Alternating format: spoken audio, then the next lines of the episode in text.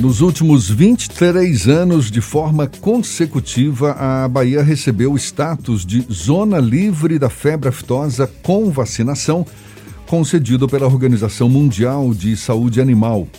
E para continuar com esse trabalho, foi iniciada no último, no início deste mês, a segunda etapa de vacinação contra a febre aftosa, agora em 2020 vacinação destinada a bovinos e bubalinos de até dois anos de idade. O produtor deve não apenas providenciar a vacinação, como também declarar todo o rebanho para a ADAB, a Agência de Defesa Agropecuária da Bahia. A gente aprofunda mais o assunto conversando agora com o diretor-geral da ADAB, Maurício Bacelar, também nosso convidado aqui no Issa Bahia. Bom dia, seja bem-vindo, Maurício. Bom dia, Jefferson. É um prazer vir voltar a falar com vocês aí no Isto é Bahia, né, e falar das ações da defesa agropecuária do nosso estado. Maravilha, prazer todo nosso, Maurício. Me diga uma coisa, o que está faltando para a Bahia se tornar território livre da aftosa sem vacinação?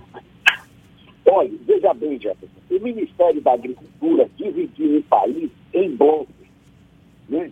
E nós, na Bahia, fazemos parte do bloco 4 juntamente com os estados do Tocantins, Goiás, Mato Grosso, Mato Grosso do Sul, Minas Gerais, Rio de Janeiro, São Paulo e Espírito Santo.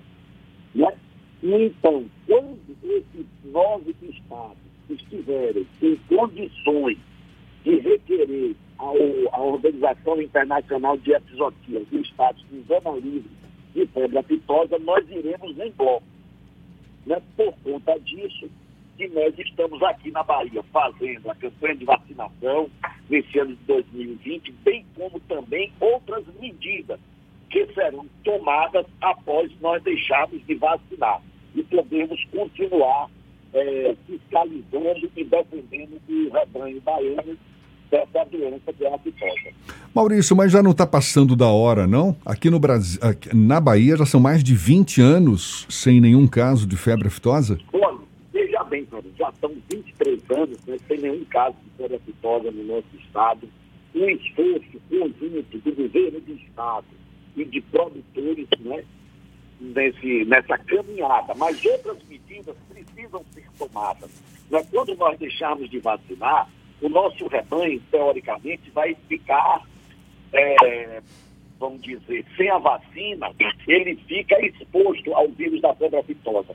E é preciso implementar outras medidas de fiscalização, outras medidas de, de acompanhamento do rebanho, para que a gente possa ter uma segurança aqui no nosso estado e também passar isso para os órgãos internacionais. Precisamos ter uma rastreabilidade muito intensa na Bahia e nos outros nove estados, e isso está sendo implementado. O projeto, Jefferson, era que a gente requeresse, nesse ano de 2020, esse status de zona livre de febre aftosa sem vacinação. Mas, por conta da pandemia, houve algum atraso na implementação de algumas medidas complementares. Maurício, essa questão da zona livre de aftosa não é uma iniciativa que depende basicamente do governo, é preciso uma parceria com os criadores nesse processo de vacinação.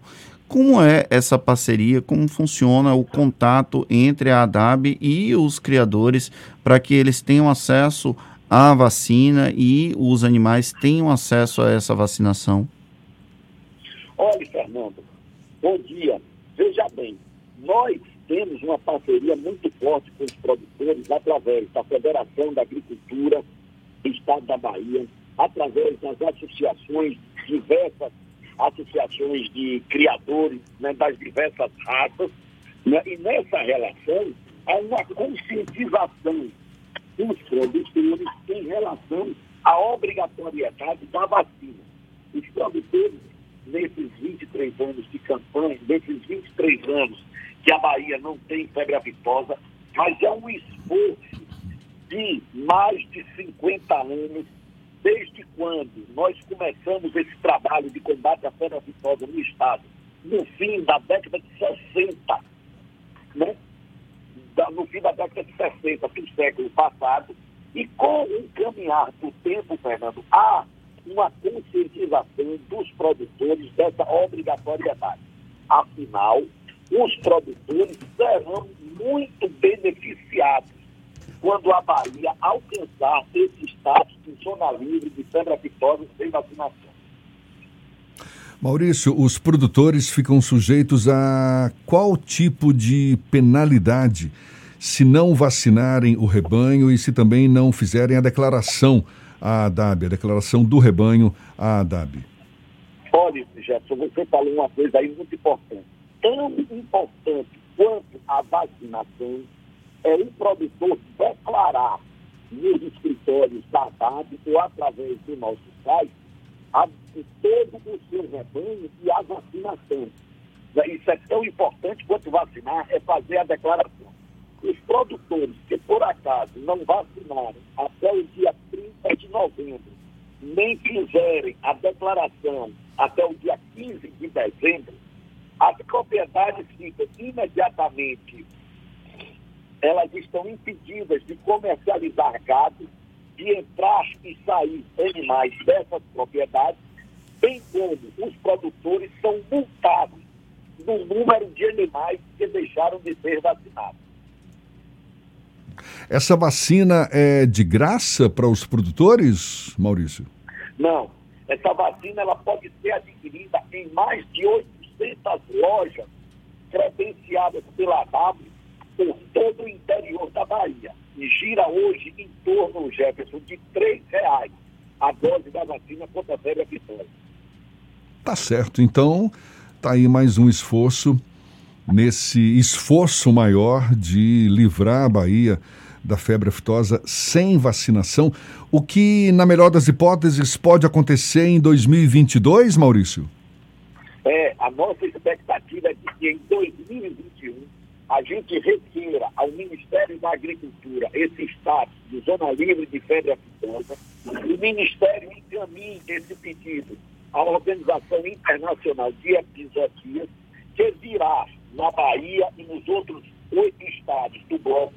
4 fazer uma auditoria para ver se o nosso serviço de defesa agropecuária está preparado para que a gente possa retirar a vacinação dos nossos rebanhos.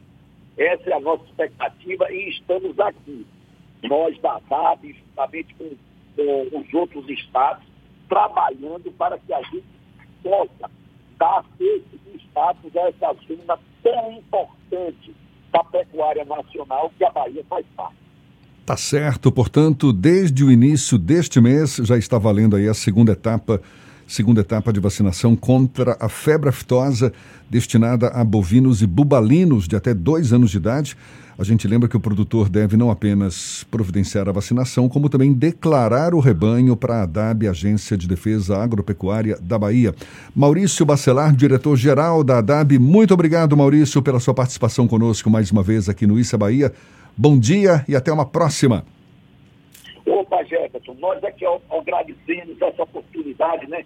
Fazemos essa convocação aos produtores para que façam a vacinação no mês de novembro, mas sem esquecer de que nós também estamos vivendo uma pandemia e todos os cuidados devem ser tomados nos currais no ato de vacinação. Vamos lá, produtores, trabalhar para que a Bahia seja a livre de pedra vitória. Porque tá.